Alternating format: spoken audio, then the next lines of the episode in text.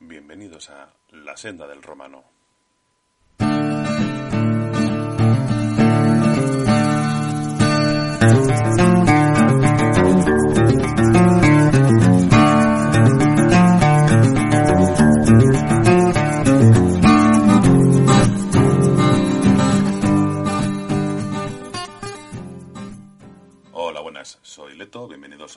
Episodio de La Senda del Romano y en este caso voy a hablaros de detenciones. Voy a explicar eh, qué es una detención, eh, voy a explicar la diferencia entre detenido e investigado, los tipos diferentes de derechos que hay según el tipo de detención que sea, no es lo mismo contenerse de tráfico un menor que un robo con fuerza, por qué caso se puede detener, quién puede detener y más o menos todo lo que engloba mm, este procedimiento, que es lo más estándar y lo más normal que tenemos en seguridad ciudadana. Así que espero que os guste y empezamos. Una detención es una privación de libertad y aquí andamos tocando lo que es un derecho fundamental como es el de libre movimiento.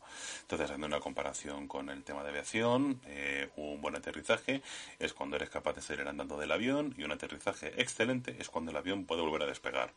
Pues con detenciones más o menos es algo similar. O sea, una detención es una privación de libertad de una persona y una detención excelente es cuando tú privas a alguien de su libertad y encima no has cometido ningún delito. Sobre quién puede tener en España, pues realmente cualquier persona. O sea, el artículo 490 de la ley de criminal te dice que cualquier ciudadano que sea testigo de un delito, infragrante obviamente, eh, puede proceder a la detención de la persona. ¿Esto significa que podéis seguir andando por ahí teniendo gente? No. O sea, eso está pensado, pues eso, en caso de que tú tengas que actuar.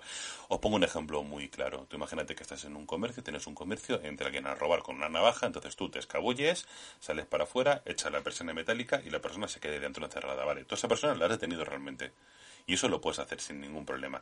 Todo está ideado para que tú coges, llamas a la policía y automáticamente pues se inician todas las diligencias y se proceda. Pero vamos, que eso sería legal. O sea, y has dejado a una persona, como he dicho, encerrada. Es legal.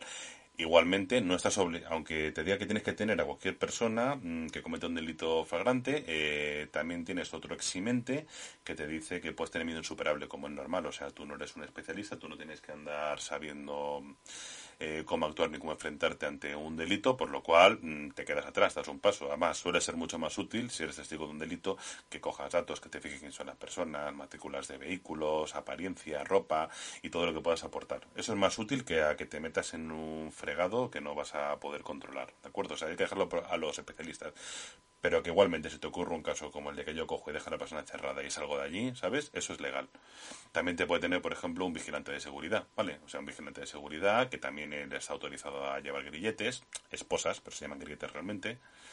En caso de un delito, pues te puede detener y automáticamente llama a la policía y te entrega a la policía para continuar. Es una detención igual, o sea, lo, lo puede hacer perfectamente porque lo dicho, la ley le, ampara para eso, siempre que sea para puesta a disposición inmediata. Lo que no puede hacer es cogerte, pongo un grites, te dejo ahí atado en un árbol y me voy. Eso es una detención ilegal. Aparte de eso, la policía local ya, como son agentes de la autoridad, pues se puede detener ante cualquier delito que ellos presencien sin ningún problema. Por norma general, luego nos pasan la instrucción a lo que es Guardia Civil, Policía Nacional o Policía Autonómicas. La Policía Autonómica puede detener, igual que Guardia Civil y Policía Nacional, pero puede tener por delito flagrante o puede tener ya en el curso de una investigación. Eso viene por el artículo 282 de la Ley de Enjuiciamiento Criminal, en el cual se habilita porque aparte de agente de autoridad ya se entra en que se es policía judicial, por lo cual tú puedes detener por delito flagrante o por delito en el curso de una investigación. Después pueden tener los fiscales, o sea, un fiscal tiene la misma capacidad de detención que un policía en todos los aspectos. Incluso un fiscal se puede poner al cargo de una investigación sin ningún problema y puede ordenar detenciones. Y ya por último los jueces. O sea, el juez ya no es que pueda ordenar detener, sino que encima puede proceder a una privación de libertad en una, en una cárcel, por ejemplo. O sea, ya el juez es el tope de lo que se puede hacer.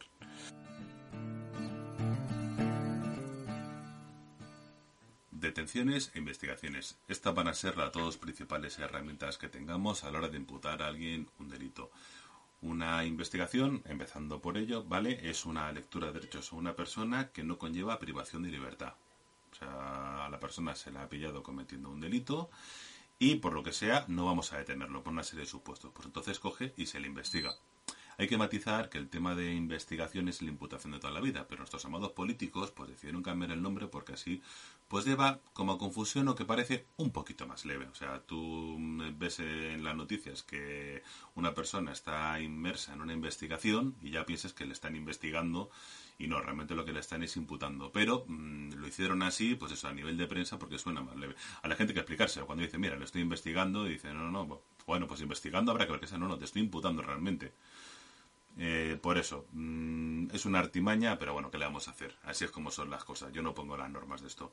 Vale, pues lo que es la investigación. Lo vamos a hacer por delitos leves, sobre todo, ¿vale? Es cuando más se hace, o sea, por un delito leve, en el cual, pues por ejemplo, un hurto, un hurto inferior a 400 euros, ¿vale? Una persona que ha robado algo, que se ha llevado algo de descuido, por ejemplo, tú le coges, entonces eso no conlleva detención. Solamente conllevaría detención en caso de que fuera una persona que no tiene domicilio conocido. Eso es fundamental. O que no te dé confianza suficiente de que vaya a personarse o aparecer dentro de la autoridad judicial. Pero es, cosa valorarlo. Pero por hurtos y por cosas de carácter leve, una investigación lo corresponde. Ya que delitos tenemos de tres tipos. Tenemos los delitos leves, los menos graves y los graves. Los leves son los que llegan hasta los seis meses de pena. La pena puede ser siempre o pena de prisión o pena de multa. Según eso en el Código Penal te dice cada delito exactamente qué es lo que va a tener la detención la vamos a utilizar siempre que se trate de un delito flagrante, por ejemplo, un robo con fuerza en un establecimiento, o luego, posteriormente, aunque no sea flagrante, cuando eh, tenga al menos cinco años de condena. Eh, aunque la ley te dice que son tres, la instrucción de fiscalía al final te dice que hay que hacerlo con cinco. Por ejemplo, un robo con violencia o con intimidación, con una navaja, un teléfono móvil. A la persona no lo vas a tener en el momento, ¿de acuerdo? Porque a lo mejor tú has hecho unas gestiones, has localizado el teléfono, has hecho un reconocimiento fotográfico, has utilizado cámaras y la persona lo localizas, pero lo localizas una semana más tarde. Bueno, pues tú miras el tema de mm, la condena que tiene el robo con violencia o intimidación y entonces según eso, como llega a un mínimo, pues dices, pues entonces esta persona sí le puede detener. O sea, se puede hacer de las dos formas, o sea, por el flagrante o por una investigación posteriormente. Por supuesto, siempre el domicilio conocido, que ya lo, eso hay que tenerlo muy en cuenta, pero vamos, lo que es por investigación, eh, por esto también, es, si hay un concurso de delitos, también te vale. O sea, tú coges si una persona pues ha cometido una serie de delitos, a lo mejor ha robado un coche para robar en un establecimiento y aparte pues ha, ha golpeado o ha secuestrado al personal que había dentro, una detención ilegal. Pues bueno, eso es un concurso de delitos realmente y ha cometido una serie de delitos para cometer a otros. Pues todo eso tú también lo sumas y dices, mira, pues son X años por este, X años por lo otro y yo con este conjunto dice, pues me supero los 5 años y lo detengo. No significa que sea la condena final, o sea, la condena final eso lo hará el juzgado y fiscalía que cogerá y mirará todo lo que realmente esa persona ha hecho y con eso pedirá una pena exacta. Nosotros simplemente nos vamos a guiar con los cinco años para decidir si una persona la detenemos o no. También hay gente que, aunque el delito eh, pueda parecer que tiene cinco años, pero te da una serie de garantías suficientes y demás. Me ha ocurrido, pues, por ejemplo, con gente mayor o gente que está impedida y demás que ha cometido delitos y no les he dejado detenidos. ¿Por qué? Pues a lo mejor porque sus condiciones no merecían la pena tampoco es una detención no es un castigo, ¿vale? O sea, no se puede utilizar esto para castigar a una persona de te voy a dejar aquí metido hasta que me aburra. O sea, la detención es por un motivo muy concreto. Pues a lo mejor si resulta que esa persona eh, está en otro sitio, está localizado y demás tal, y sabes, te da garantías suficientes para que había jugado, bueno, pues tú le investigas, porque a lo mejor te viene voluntariamente, o sea, ha cometido un delito en una investigación, tú le llamas, el tío viene sin problemas, tú coges, le investigas y le citas directamente para el juzgado. Eh, si te da fidelidad suficiente, entonces, pues no es necesario, lo dicho. No, no, es un castigo realmente la detención. O sea, la detención está pensada única y exclusivamente para asegurarte que la persona que ha cometido un delito eh, se presente ante la, ante la, autoridad judicial. Eso es lo que andamos buscando siempre. Porque al final son los jugadores los que tienen que terminar si ha cometido un delito o no. Por lo cual, si tú ves que hay opciones de que la persona eh, se vaya a presentar, pues tampoco hay ningún problema. No sé que sea un delito muy grave, o sea, obviamente por un homicidio pues no le vas a dejar libertad o algo que conlleve riesgo para las personas. Pero bueno, como veréis que delitos a 20.000 no le un delito económico de que he hecho una estafa o a que me dedico por ahí robando mm, establecimiento, pues soy un helicero. Son delitos diferentes y todo eso hay que tenerlo en cuenta. Lo que nos lleva a otra duda importante ¿Cuándo es necesaria la presencia de un letrado, de un abogado? Vale, pues bastante sencillo. O sea, las normas generales de abogacía de España te dicen que será necesario la presencia de un letrado siempre que tenga al menos seis meses de pena. En este caso, veremos que para los delitos leves, los de inferiores a seis meses, no será necesario abogado nunca, mientras que para los delitos menos graves o graves, sí. Hay una excepción, que es el de la ocupación de inmueble. O sea, em, los ocupas de toda la vida, vale, pues eso es un delito leve. Eso en 2015 se modificó y se puso como delito leve, pero por la pena que tiene es necesario abogado. Por lo cual, ante una ocupación, siempre lo que será eh, es una investigación, se investigará a la persona, serán los derechos con abogado y fuera.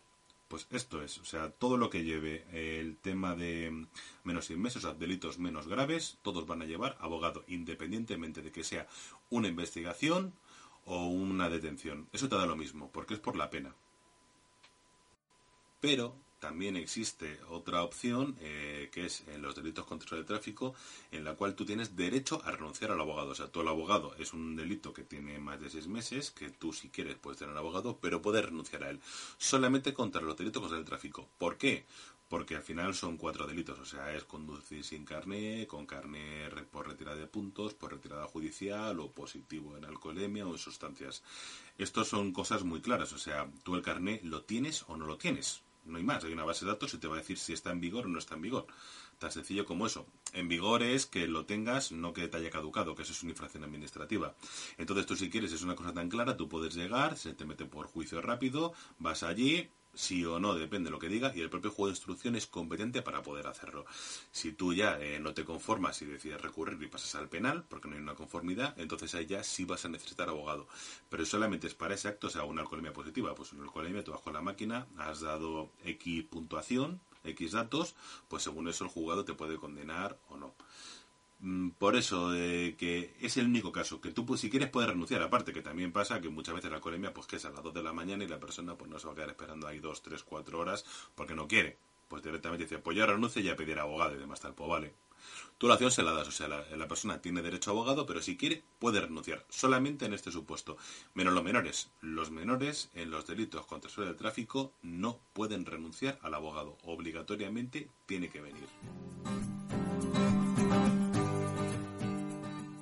Ahora voy a pasar a realizar una lectura de derechos. Voy a ir leyendo todos los artículos, os voy a explicar qué significa cada uno y aparte haré una serie de anotaciones porque no es lo mismo detención que investigación, que menores que tráfico, aunque muchos tienen lo que es el núcleo es común para todos. Lo que pasa es que según el caso algunos tienen más derechos que otros. Así que lo voy explicando poco a poco. Yo voy diciendo eh, qué significa cada uno realmente y mm, a qué casos se aplican aunque antes eh, especificar una cosa. Eh, ¿Cuándo se hace una lectura de derechos? Bueno, pues todas las veces que sea necesario. No hay un máximo. Lo más normal es que la patrulla, cuando tiene la intervención entre flagrante, la persona la detiene. Eh, sabemos que hay gente que está alterada, que no comprende, que está, le estás hablando de la voz y tal. Lo que tiene que hacer la patrulla es decirle está detenido por el motivo que está detenido y para el cuartel o para la comisaría. Ya allí, tranquilamente la persona se le sienta y se le hace una lectura de derechos por escrito, que es la que nos interesa. Mínimo siempre va a haber dos, mínimo, pero puede haber más. O sea, mínimo va a ser la primera lectura por escrito, más la que se le ha dicho de a voz, porque la persona tiene que estar informada y saber que está detenida. Haremos la nuestra por escrito y posteriormente cuando venga el abogado haremos otra más. Pero bueno, por ejemplo, te lo trae policía local un detenido que ha hecho su acta, perfecto. O sea, se lo habrá dicho de voz habrá hecho un acta también donde vengan todos los derechos que le asisten a cualquiera acogerse y posteriormente le hacemos nosotros otra más también. Yo lo suelo hacer así. Y cuando venga el abogado, otra más también. O sea que una persona perfectamente se le puede leer cuatro veces, más luego el juzgado cinco. Y es correcto, o sea, lo que nosotros somos los buenos. O sea, la persona tiene unos derechos, tenemos que cumplirlos todos a rajatabla.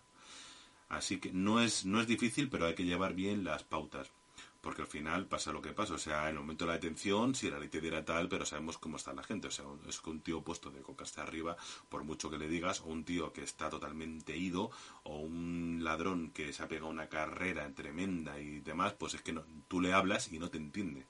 Pues imagínate que utilizar la fuerza de producirle y estás revolviendo con el tío, le estás explicando que tiene derecho a guardar silencio, pues el tío es que no te va a escuchar porque se estará cagando en todo, te estará gritando, así que por eso, aunque tú se le dices, explica por qué está detenido, aunque lo puede intuir, también es cierto, que se puede haber dado cuenta de por qué está detenido, pero bueno, tú coges y lo explicas. La idea es dejarle bien claro que el tío tenga, mm, tenga conocimiento de por qué motivo está detenido.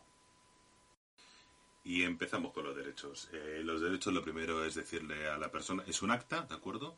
Eh, a la persona con todos sus datos de filiación, con su nombre, DNI, fecha de nacimiento, domicilio, todos los datos que identifiquen concretamente ese que se ha detenido. Se le explica el tipo delictivo que es, o sea, según la catalogación, pues delito de malos tratos o delito de robo con fuerza, lo que sea. Y entonces em, em, hay que informarle de sus derechos en un lenguaje sencillo y accesible. O sea, eh, no tiene que ser técnico. O sea, muchas veces, en vez de coger y decirle em, eh, lo que es el, texto legal entero, a lo mejor simplemente con que se lo expliques para que lo entienda, es mejor. No hay que andar, o sea, si la persona no lo entiende, se lo dice, mira, oye, que si quieres no tienes que decir nada. No hay que andar, con lo tienes derecho guardar silencio, no declarando si no más. Mira, si quieres, no tienes que decir nada. Y si quieres un abogado, ¿Tienes un abogado particular? Vale, sí, no, si no yo te llamo a uno. No hay que andar entrando en tecnicismo y demás, sino que la persona lo comprenda lo que se está hablando en todo momento. O hay que ser bastante clarito. Fundamental, pues eso. Pues se le dice que habiendo sido e informado de sus derechos en un lenguaje sencillo y accesible, en el mismo momento de la presión de libertad, o, en caso de entender la lengua de utilizado, en el momento más inmediato posible, se le leen los derechos. Entonces, el primer derecho, pues tiene derecho a guardar silencio, no declarando si no quiere, a no contestar alguna de las preguntas que se le hagan o a manifestar que solo declarará ante el juez. Derecho básico. Es el derecho a guardar silencio. O sea, pues yo, tú me preguntas y yo, yo quiero, no te contesto. Y punto, es así.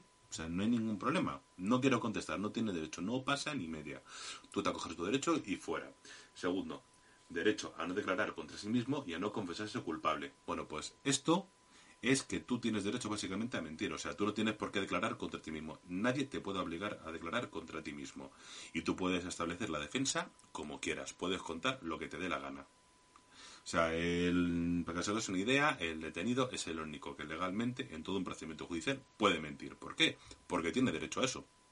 El resto de gente no, pero el detenido puede establecer todos los medios que él considere necesarios derecho a designar abogado y a ser asistido por él sin demora injustificada. Si el detenido no designa abogado, se procederá a la designación de oficio. Esto va a ser lo mismo para detenidos que para investigados. En este caso, eh, si la persona te dice que designa un abogado, tú coges y le llamas. Hay un montón de formas de localizar a los abogados. Eh, por ejemplo, aquí en Madrid, como truco, tú te metes en el colegio de abogados de en el ilustre colegio de abogados de Madrid y tú buscas al abogado que sea y entonces el teléfono de contacto del despacho lo vas a tener siempre. También pasa que los abogados mm, un particular pues tiene su vida. Entonces lo más normal es que tenga su horario de trabajo y si tú le llamas a las 2 de la mañana posiblemente pues no te conteste como es lógico en ese caso, si tú no tienes el abogado disponible que te dice la persona, que tú haces la llamada, si haces todas las cuestiones que tú que requieras, pues si no tienes el turno de oficio. El turno de oficio son los colegios eh, oficiales que hay de abogados, y eso están 24 horas disponibles, y tú coges, llamas, solicitas al abogado, según las normas que tengan en cada colegio, pero vamos, aparte de una serie de turnos, según los tipos delictivos, pues eso, están separados según requisitoriados, según detenidos, según violenciamiento familiar, pero bueno, eso lo va a decir el propio colegio. Tú simplemente llamas, oye, dices, necesito un abogado por tal delito para tal persona, y cogen y te lo envían. Los abogados, después de la última modificación, tienen tres horas para personarse. Y por norma general es rarísimo que haya ningún problema, o sea, el abogado coge y te va a venir también es de lógica, o sea, mm, si llamas a las 2 de la mañana, ¿sabes? Mm, pues que el abogado se aparezca a las 5. ¿Tiene que hacerlo? Sí, pero que seamos un poquito flexibles. Si puedes hacer alguna diligencia extra, no vas a ganar nada porque venga dos horas antes. O sea, después hacer alguna diligencia, pues ir adelantando cosas y demás, pues a lo mejor llamas a las 4 o llamas a las 5. Oye, pues llamas a las 5 al colegio y para que el abogado esté ya a primera hora. De hecho, no ganas nada porque esté antes de la hora. A menos es como lo veo yo. Eso ya cosa de cada uno. Pero vamos, que el abogado, venir vienen, ¿eh? Y vienen en su hora, sin ningún problema. Si no reitera la llamada y fuera es muy raro, a no ser que, pues eso, que también te puede pasar. O sea, que mm, tú llamas al abogado, el abogado está de guardia, ha tenido cuatro detenidos, están los juzgados y te llama y te dice, oye, mira, que estoy en sala y no puedo ir. Y en vez de tres horas, tarda cinco o seis. Bueno, pues no, no, se pueden duplicar. Eso también es una cosa normal. No pasa ni media por eso. Una persona es detenida, pues en vez de atenderle en tres horas, pues la atiende en seis. Como he dicho, porque está en otro sitio atendiendo a más gente. Y aparte, en el abogado se puede meter aquí lo que es el anexo si es contra sobre el tráfico que la persona puede renunciar sea, eso que quede bien claro. O sea, no es que no tenga derecho a abogado, si quiere puede pedirlo, su derecho a abogado tiene siempre. O sea, si el tío quiere un abogado, se llama un abogado. Pero contra la seguridad del tráfico, si quiere, puede renunciar a la asistencia letrada. Y ahora os voy a hacer un pequeño inciso también. Eh, el abogado de oficio no es un abogado gratuito, ¿de acuerdo? O sea, el abogado de oficio es un abogado que se va a poner ahí, que te va a representar siempre. Que sea gratuito o no, bueno, gratis sabemos que ni nada, o sea, esto lo, esto lo pagan las comunidades autónomas. Eso será según las normas del colegio. Por ejemplo, eh, te pedirán una serie de ingresos, eh, una serie de documentos para poder cotejarlo. Entonces el colegio terminará si te corresponde la licencia gratuita o no. O sea, el abogado de oficio no es que sea gratis, es que si tú cumples una serie de requisitos, entonces no tienes que pagar, lo paga la comunidad. Si no los cumples, sí, sí tienes que pagar al abogado porque luego te lo va a requerir el propio colegio. Importante, ¿eh? O sea, que de oficio no es gratis, que el abogado cuesta dinero. Y según lo que haya pasado, mm, se hará cargo a la comunidad según tus ingresos o no. Derecho de acceso a los elementos de actuaciones que sean esenciales para impugnar la legalidad de la detención y privación de libertad. Eso es un derecho de los nuevos que se metieron también en 2015 y aquí básicamente la persona tiene que explicarle los elementos esenciales por los que está detenido. Esto lo suele meter siempre al final de la declaración, por lo cual pasamos al siguiente derecho. Eh, derecho de que se ponga en conocimiento del familiar o persona que se desee, sin demora injustificada, el hecho de detención y lugar de custodia en que se haya en cada momento. Esto significa que eh, tú tienes derecho a que se comunique a una persona que está detenido. O sea, pues yo creo que avisen a mi padre o a mi hermana o a mi amigo o en el trabajo que estoy aquí detenido. Y es un derecho que tienes. Pues tú coges, llegas, te lo dicen, tú coges las notas, pillas, llamas a la persona y le indicas que tal persona está detenida. Por el motivo que está detenido. O sea, alguna cosa muy concreta, pero vamos, que mm, la otra persona tiene que quedarse bien enterado de que está detenido. ¿Que no te cojan la primera? llamas otra vez. Que no te lo cojan a la segunda, llamas de nuevo.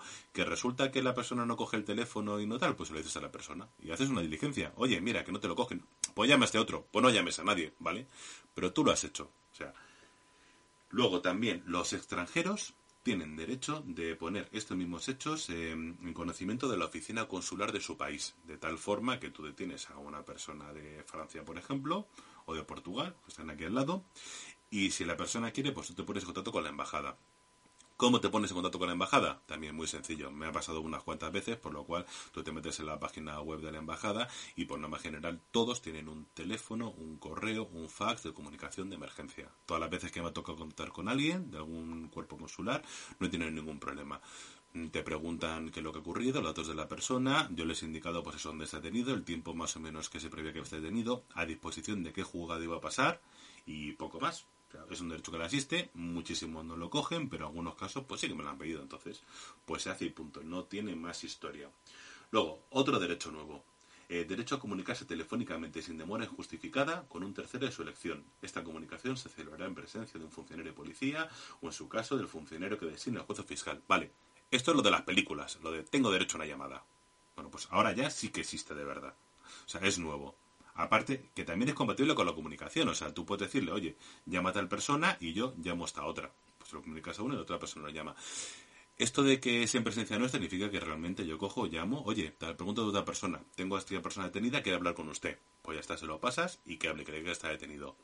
Eh, ¿Cuánto tiempo van a estar? Pues una cosa prudencial, o sea, no van a estirarse 20 minutos hablando para contarse, oye, qué cariño, que te echo mucho de menos, que lo siento mucho, que eso no, o sea, una cosa normal que soy detenido y fuera. También, como he dicho, hay gente que mm, son llamadas muy cortas de unos segundos que dicen que es detenido y punto.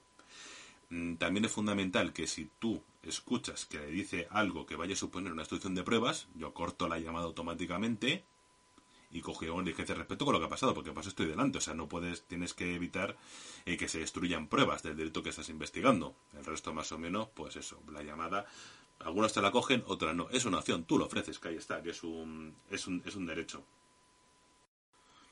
Derecho a ser visitado por las autoridades consulares de su país, a comunicarse, a mantener correspondencia con ellas, pues eso, igual que tú tienes derecho a ponerlo en conocimiento de la autoridad y de la oficina consular de tu país, pues si quieren venir a visitarle demás, sin problemas. Esto no me ha pasado nunca, o sea, yo sí he comunicado atención a consulados y embajadas, pero jamás ha aparecido el cuerpo diplomático ahí, pero bueno, si pasara, pues entrevisten con él y punto, no hay más historia.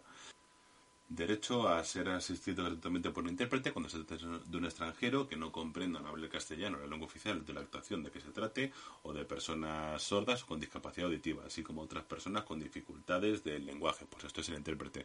O sea, persona extranjera que no te comprende, que no comprende lo que estás diciendo, o lo comprende porque el intérprete, pues también se pide. Esto también, lo de los intérpretes, tiene su, tiene su miga porque, mm, a ver, eh, los intérpretes para idiomas eh, los comunes que podemos tener por aquí por Europa, pues es relativamente sencillo. O sea, conseguir un intérprete de francés o de inglés o de rumano y demás, pues no va a haber ninguna pega o hasta incluso de ruso. Pero si no vamos a dialectos, la cosa se complica bastante. Te puede pasar, pues eso, como me pasó una vez em, a una mujer que tuve que atender que solamente hablaba urdu que era un dialecto del pakistaní. Pues eso fue un problema bastante gordo. O de víctimas también incluso, que me ha ocurrido. Pues un caminero que hablaba un, dialecto extraño por ahí de la zona de Serbia y demás tal, que le habían intentado robar los pales y le habían pasado por encima del coche varias veces. Pues al final conseguimos uno y le atendió por teléfono directamente. Eh, o chinos. O sea, los chinos sabemos que mayoritariamente hablan lo que es el mandarino, el cantonés, pero te puede pasar que tengan algún dialecto porque son muchos, son millones y millones de personas.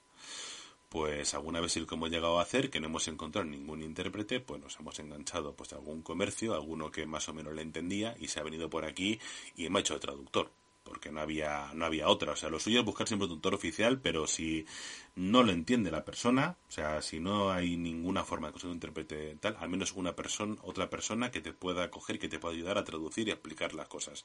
Al menos para salir del problema en ese momento. Mm, los signos, pues los traductores de signos también son complicados, no hay muchos y casos con sordomudos he tenido unos cuantos. Mm, esto, si tienes tiempo para preverlo, no hay ningún problema. O sea, para el juzgado posteriormente, como se pueden solicitar con tiempo, porque hay varias empresas que lo hacen, no hay pegas. Pero para que en el momento también es difícil. Pues esto hay que tenerlo en cuenta. Que a lo mejor con el tema sordomudos, oye, un familiar lo habla, pues mira, pues que se venga el familiar y que nos traduzca.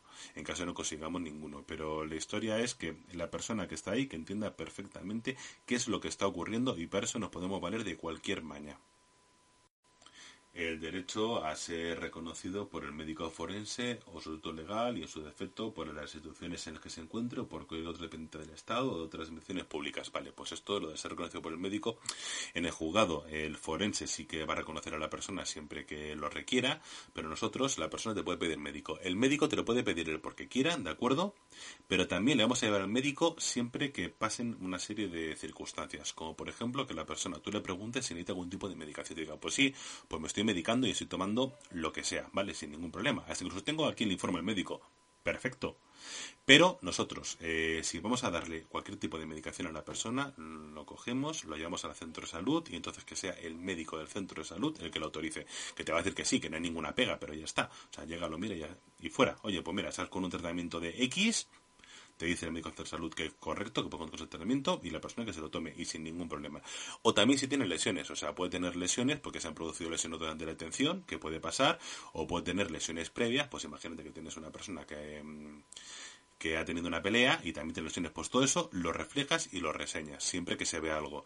Si la persona es muy agresiva, que también me ha ocurrido, en vez de llevártelo al centro de salud, porque llevarte un tío puesto de coca hasta arriba y totalmente ido al centro de salud puede ser peligroso, mm, existe la opción de poder llamar al servicio médico para que venga a reconocer en el cuartel.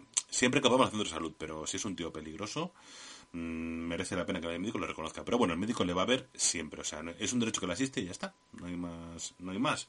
Pero con cuidado. O sea, con cuidado, sobre todo con gente peligrosa porque mm, te la pueden liar porque lo estamos sacando en un sitio donde hay civiles.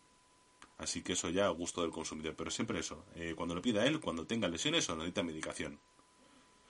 Si eh, me ha pasado que yo le he llevado, oye, que tienes aquí una, tienes el ojo morado, le llevo al médico, pues no quiero al médico, pues yo te llevo. Y el médico dice, pues no quiero nada pues te lo dice el médico, pues no quiero nada. O renuncio, por renuncio, vale, pero bueno, tu intención es coger y llevarle. El derecho a solicitar asistencia jurídica gratuita, procedimiento para hacerlo y condiciones para obtenerla, pues eh, puede meterle texto legal si quieres, aunque tranquilo, que el abogado oficio cuando venga para aquí le va a hacer rellenar todos los formularios porque tiene que hacerlo, es que si no, no cobra. Entonces ahí le preguntaré una serie de datos, pues eso, profesión, ingresos, le explicará domicilio, vivienda, todo lo que tenga que tener autorizaciones para poder comprobarlo por Hacienda y fuera. No hay más. Pues simplemente, pues eso, tú se lo explicas, lo puedes meter en el texto de lectura de hecho si quieres, pero luego el abogado de oficio no te preocupes que le va a dar los documentos y se lo va a dejar perfectamente explicado. Y ahora matizo, que no lo había dicho antes. A ver, eh, para detenidos y para investigados, los que son comunes para ser lo que es el derecho a guardar silencio, el derecho a no declarar contra sí mismo, el derecho a ser un abogado, el derecho a los excesos, eh, a los elementos de actuación esenciales, y lo del intérprete. O sea, el resto, no. El resto son para detenidos porque llevan una privación de libertad. O sea que los primeros, simplemente con explicarle eso, con esos primeros artículos, fuera. Luego, eh, lo siguiente ya es para detenidos, que tienen privación de libertad. Por eso, o sea, te dice un investigador que al médico, pues no, pues no corresponde porque no está detenido, no está privado de libertad. O sea, cuando acabe la altura de hecho, se va al médico y fuera. Es la única diferencia derecho a ser expresamente informado acerca del plazo máximo legal de la duración de la detención hasta la puesta de posición del judicial, que será el tiempo mínimo imprescindible para la realización de las actuaciones ilegales necesarias, con un tiempo máximo de 72 horas, así como el derecho a retener la habeas corpus como procedimiento por medio del cual puede imponer la legalidad de su detención. Vale, pues una persona, a ver, eh, la, más, la detención máxima en España son 72 horas. Eso no significa que puedas tener una persona 72 horas en el calabozo. Significa que puedes tenerlo hasta por norma general, podrá estar detenido mientras haces todas las diligencias necesarias, relevantes, urgentes que haya que hacer. Por norma general, es raro tener una persona más de 24 horas en el calabozo metida. O sea, tú coges, tienes una persona, lo haces todo rápido y le envías. Eh, para que no vayamos a dos, tres días, sobre todo para tres días, pues a lo mejor es que tú has pedido una orden de registro. Pues imagínate, tienes sospechas que esa persona tiene armas o drogas en su casa, has pedido una entrada judicial de su vivienda, por lo cual la persona la tienes detenida y no la vas a dejar que se vaya, porque es riesgo de destrucción de pruebas. Entonces eso es hasta, pero el tiempo mínimo imprescindible. Luego, eh, lo de las 72 horas es para mayores, pero para menores son 24 solamente, o sea, y porque lo tenemos que pasar a disposición de Fiscalía de Menores automáticamente. Es una diferencia, igual que por ejemplo también para las órdenes, que también son 24 horas. Esa es la única diferencia y esto en la lectura de hechos hay que especificarlo. Y luego está el habeas corpus. El habeas corpus es la comunicación inmediata para la autoridad judicial de la detención. O sea, una persona dice, pues quiero tener un habeas corpus. El habeas corpus no se solicita porque tú estés disconforme con la detención. O sea, tú lo solicitas porque mm, piensas que ha sido detenido de forma ilegal que es que son dos cosas diferentes, o sea, que no se han respetado tus derechos. Yo te he cogido, te detengo, te meto en el calabozo, no te explico por qué, no te dejo acceso a abogado, no te dejo llamar al familiar, no entiendes por qué estás detenido, no te he explicado nada, pues entonces una detención ilegal, pues sería llamar al juez competente, al de guardia siempre, obligatoriamente, y se lo explicas, oye, pues esta persona pues está detenida. Eh, a la hora de pedir el habeas corpus, yo lo que hago particularmente, me han pedido unos cuantos ya, es que a la persona le doy un folio, ¿de acuerdo? ¿Tú quieres pedir un habeas corpus? Sin ningún problema. Yo le doy un folio, el que escriba eh, quién es, qué hora es, dónde se encuentra y que explique los motivos. Una vez que lo tengo, hago una diligencia diciendo que han pedido un habeas corpus, por lo cual paralizo todas las diligencias y automáticamente llamo al juez. ¿Qué pasó? Tenemos el teléfono del juez de guardia que te dirá que le envíes los documentos más las diligencias que hechas en ese momento, pues por correo electrónico, por falso o como quiera el juez. Y te dirá si admite el, habeas a trámite, si no lo admite, si que pase por la en un rato o al día siguiente puede pasar mucho, suele pasar mucha madrugada y te dicen pues eso, oye, pues mañana a las 8 de la mañana aquí, pues con lo que tengas de diligencias te lo llevas como te diga el juez. No hace nada más, excepto eh, si la persona te ha pedido médico, abogado, si te ha pedido mm, el tema de llamada y más alto, eso como son derechos eh, fundamentales, eso sí lo vas a hacer. Pero, por ejemplo, imagínate que tienes que hacer la toma de manifestación de la víctima de la detención, ¿de acuerdo? Porque a lo mejor es una agresión. Bueno, pues eso no puedes hacerlo. No puedes hacer ninguna diligencia hasta que el juez no te diga que continúes. Una vez que vayas para el juzgado, entonces el juez resolverá sobre el habeas. O sea, no sobre el delito, ¿de acuerdo? O sea, si es un robo con fuerza, no va a resolver sobre el delito, va a resolver solamente sobre si esa persona está detenida o no ilegalmente. Si está detenida ilegalmente, automáticamente le pondrá libertad. Si no está detenida ilegalmente, entonces volverá de nuevo a dependencias policiales para continuar con la instrucción de las diligencias. Y todo eso se le comunica, hasta incluso también el jugador te lo envía. O sea, te dice que deniega labias, pues te envía un documento, tú a la persona se lo enseñas y le explica los motivos que te ha dicho el juez y ya está. Y continúas con las diligencias. Esto más o menos son los casos. Eh, ¿Habías positivos? Yo no he visto ni uno. O sea, sí, el juez te llama, te dice que, mm, que el día siguiente, deniega labias. Y me ha pasado por casos, como digo, mm, me pasó una vez por por uno en concreto, que pasa que se va a conceder porque me, denunció una persona que le habían robado el teléfono móvil. Pues bueno, que le, habían pegado y le habían quitado el teléfono móvil, ¿sabes? Entonces, pues había una agresión, robo con violencia, me encima quitar el teléfono móvil, y cuando está, el tío pidió un avias, y cuando estaba en el, detenido en el juzgado, que hasta la declaración y demás tal, me aparece el pollo, el denunciante diciendo que no, que es que el teléfono se le había caído, ¿sabes? Digo, pero disculpa, Sí, sí, que se había confundido. Entonces ya automáticamente llamé al juzgado, ¿sabes? Y le dije, oye, mira, ¿qué ha pasado esto? Que tengo aquí la persona que ha denunciado eh, que le habían robado el teléfono móvil y que el teléfono no tiene nada más, se había caído. Bueno, pues a la persona que estaba detenida le denegaron el habeas. volvió de nuevas dependencias y se continuó con de diligencias. Digo, un caso así, que pensaba que en este caso, no por error nuestro, no porque fuera intención ilegal ni nada de eso, sino porque, o sea, era un error insalvable realmente, pero que le podían haber dicho en libertad en ese momento porque no había ningún robo con violencia. Pues no, de vuelta para aquí. O sea que hay que hacerlo muy, muy, muy, muy mal porque para que te meta una intención ilegal, o sea, para que te vaya para adelante una vía corpus. Pero fatal, ¿eh? Para menores tienen otra serie de derechos complementarios, eh, que son ser informado por el juez, ministerio fiscal o agente de policía de los derechos que le asisten, intervenir en las diligencias que se practiquen durante la investigación preliminar en el proceso judicial y a proponer y solicitar respectivamente la práctica de diligencias, ser oído por el juez o tribunal antes de adoptar cualquier resolución que le concierna personalmente, la asistencia efectiva y psicológica en cualquier estado y grado del procedimiento con la presencia de los padres o otra persona que se indique el menor si el juez de menores autoriza su presencia, la asistencia a los servicios del equipo médico técnico adscrito al juzgado de menores.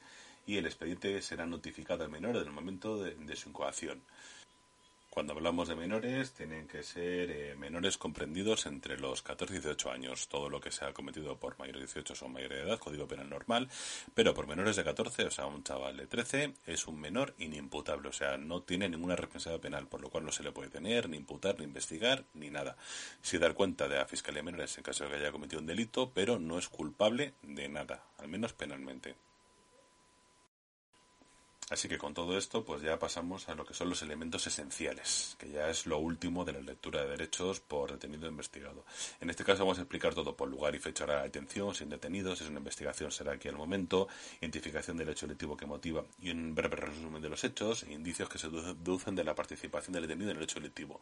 Vale, pues todo esto. Aquí vamos a coger y explicar la persona porque es detenida. No es una exposición de hechos total, no es todo el atestado, pero sí dejarlo bien claro. Por ejemplo, que esta persona ha cometido un robo con fuerza, más hubo una sustracción de un vehículo porque resulta que ha robado un coche el coche lo ha utilizado para cometer un alunizaje, de ahí ha robado en una perfumería, se ha dado a la fuga, encima ha desobedecido a los agentes todo lo que ha hecho en general. No decir simplemente tenido por robo con fuerza, no, no, explicar qué es lo que ha pasado, o sea, lo suficiente para que se entienda perfectamente. Eh, indicios de la participación, pues que la declaración de la persona del denunciante o de la víctima también es una prueba todo eso. Em, si tenemos, pues, número, eh, te pilla con un teléfono que está robado, pues, oye, que esté localizado, que ya no, tienes en tu propiedad un teléfono con tal email, si hay grabaciones, pues que hay grabaciones de seguridad, si eres titular de teléfono, titular de una cuenta bancaria que es utilizado por una estafa, pues también todo eso lo vamos especificando porque tiene que dar bien claro, si la persona tiene que comprender perfectamente por qué se ha tenido, porque también es que te pasa muchísimo que la gente dice, pues yo no sé por qué se ha tenido, como que no, digo, porque tú has cometido un robo y tengo aquí tu cara que aparece en una grabación de seguridad que tenemos. Yo no he sido, vale, vale. Una cosa es que tú no lo aceptes o no estés conforme, pero yo al menos son las pruebas de que tengo de cargo contra ti. Que luego esto, bueno, pruebas, las que yo he recogido, posteriormente será jugado que decida si son pruebas o no, o qué validez tienen pero poco. Un parte de lesiones también, o sea, vengo a denunciar unas lesiones, he declarado que me, ha, que, me has pegado, y entonces presento mi denuncia con mi declaración y luego aparte tengo un parte de asistencia médica. Pues eso lo voy a poner. O sea, empiezo con la participación del hecho delictivo eh, de la persona, pues declaración del denunciante con un parte de lesiones. Yo denuncio que tú me has pegado un golpe y entonces estoy declarando eso y tengo un parte que dice que tengo un hematoma en un ojo. Esos son pruebas. Perfectamente. Pues estos son los elementos esenciales de la investigación. En el acta, posteriormente a esto y antes de eh, la expresión del deseo del detenido de los derechos que tiene, hay que poner que se encuentra presente eh, durante esa lectura. en la primera lectura de derechos no habrá nadie, porque será él que te dirá si quiere abogado, si quiero declarar, si quiero que se avise a alguien, si quiero llamar a alguien, si quiero avisar al consulado y demás. Pero en la segunda sí estará el abogado. Si es menor, en todo momento también va a estar el padre, ¿de acuerdo? O sea, el padre, la madre, el que sea el familiar cercano. Entonces esto se lo pone, o sea, pues puede estar en este caso el letrado tal, tal, tal, con nombre colegiado tal, del colegio de abogados que sea presente en ese acto y por otro lado también pues puede estar el padre. Si el intérprete también se le pone ahí, que en este acto está el intérprete del idioma mm, del español al inglés, por ejemplo, y todo el mundo que esté en el acta, de todo el mundo que esté presente, firma. Eso o de forma obligatoria. Lo del abogado, ¿por qué es importante? El abogado es, o sea, el motivo de que un abogado venga a dependencias policiales para asistir al detenido es para garantizar que sean que se han protegido todos sus derechos, ¿de acuerdo? O sea, que no hay una declaración que se la saca a golpes, por ejemplo. O te digo, o sea, es que me han obligado aquí a declarar. No. Hay un abogado, como las declaraciones solamente se cogen delante de abogado, entonces habrá un abogado que va a ver que efectivamente no hay ninguna declaración firmada sin el abogado delante, por lo cual no hay ningún tipo de coacción. Es para garantizar los derechos simplemente con el abogado delante también, esta persona, si quiere, puede declarar el detenido. O sea, es un derecho que le asiste, que a veces interesa. O sea, el abogado siempre te va a decir que no declare de acuerdo, pero puede ser interesante, puede aportar algún dato que tú consideres útil para la investigación, o a lo mejor simplemente que también es víctima de un delito. Ha habido una agresión mutua, mm, un, golpe, un, una pelea, uno tiene lesiones de carácter leve, otro de carácter grave, ¿sabes? Pues el de lesiones de carácter grave ha denunciado, el tío está detenido y otro que denuncia lesiones de carácter leve. Y entonces también tienes tu participación porque ha sido el médico y esto hay que declararlo, ¿vale? Pues para que sea víctima y de hacerle ofrecimiento de acciones tiene que declararlo, ni más ni menos. Al final de la manifestación, esto es importante, el abogado tiene derecho a preguntar lo que quiera. Igual que no va a intervenir durante la manifestación, o sea, el abogado tiene derecho a una entrevista previa con el detenido antes de la lectura de derechos y le dará sus recomendaciones. Luego de la declaración no puede intervenir, o sea, el detenido declara lo que él considere y demás, según las preguntas, si quiere contestar o no y demás, pero luego el abogado sí que tiene derecho a preguntar lo que él considere pertinente. Eso hay que ponerlo como última pregunta. Y ¿Que el abogado te va a decir siempre al detenido que no declare? Por supuesto. A ver, el abogado, mm, los abogados, su trabajo es defender a su cliente, o sea, no creer que son inocentes, culpables o lo que sea. Su trabajo es defenderles. Entonces, un buen abogado, independientemente de que él piense que la persona puede ser culpable o no, su trabajo es defenderle y darle una, una una protección buena y una defensa buena. Y eh, así es como tienen que ser las cosas, sinceramente. Así que no hay que darle más vueltas. Que el abogado no quiere que declare, perfecto. Que quiere su defensa, perfecto. Y así, es como funcionan, y así es como tiene que ser. Pues te digo, mmm, con abogados y demás no vas a tener nunca ningún problema. O sea, te digo, por mi unidad habrán pasado, yo qué sé, o sea, los últimos años, mmm, 6.000, 8.000, 10.000 abogados, no tengo ni idea. O sea, habría que echar cuentas porque hemos tenido detenidos e investigados a patadas y que habré tenido problemas. Habremos dado cuenta de dos, tres como mucho. O sea, de dar cuenta por escrito. Es que eso no entra en estadística. O sea, si puedes discutir con el abogado, yo he discutido mucho y demás tal, pero bueno, el abogado tiene su papel, que es el de abogado del diablo, ¿sabes? Y es de defensor de la otra parte y de... Entonces, no hay más problemas con eso, simplemente hace su trabajo, mm, intenta defender a su cliente y poco más. Que no declare que no quiere que tal, perfecto. Pues mira, es su abogado y realmente quien le va a asistir. También es importante que el detenido, bueno, se lo he dicho al detenido, digo, a mí no me cuentes nada, digo, pero a tu abogado le cuentas la verdad. O sea, porque si tu abogado no sabe lo que ha pasado de verdad, difícilmente te va a poder defender. Porque a veces pasa. Te lo he dicho. O sea, el abogado es el único que contarle lo que ha pasado de verdad, el detenido. Luego el resto, que me quiere contar a mí, perfecto, porque a mí, yo, yo sí que soy tomar manifestación siempre que pueda. ¿Por qué? Porque voy a la investigación, porque es lo que me gusta y me gusta tomar, hacer las preguntas y demás. Que la persona quiere, vale, que no, pues mira, pues no lo voy a obligar. Es lo que hay del acta de lectura de derechos, que no lo había comentado, eh, también le vamos a dar una copia. Si al detenido, como no puede tener el calabozo, se la dejamos a su pertenencia, el investigado que se la lleve. Pero vamos, ahí sí que te va a venir todos los motivos y todo lo que él necesita, incluido el tema de los elementos esenciales. Y poco más, creo que voy a dejarlo ya por aquí porque llevamos ya 43 minutos. Yo pensaba que iba a hacer un podcast corto de 15, 18 minutos como mucho y se me ha ido un poquito de las manos. Pero bueno, en fin, ¿qué vamos a hacer? La verdad es que el tema tiene mucha amiga porque eso es una pequeña introducción. De aquí hay un montón de variables diferentes, pero habría que andar analizándolas. Pero creo que con esto, más o menos, para haceros una idea de lo que es una atención normal, debería de ser suficiente. Así que espero que os haya gustado a todos. Esto igualmente lo he grabado con GarageBand. Eh, la música es una música con licencia Creative Commons de la página audionautics.com. El tema se llama Back to the Woods. Y en unos días volveré a grabar otro episodio lo subiré.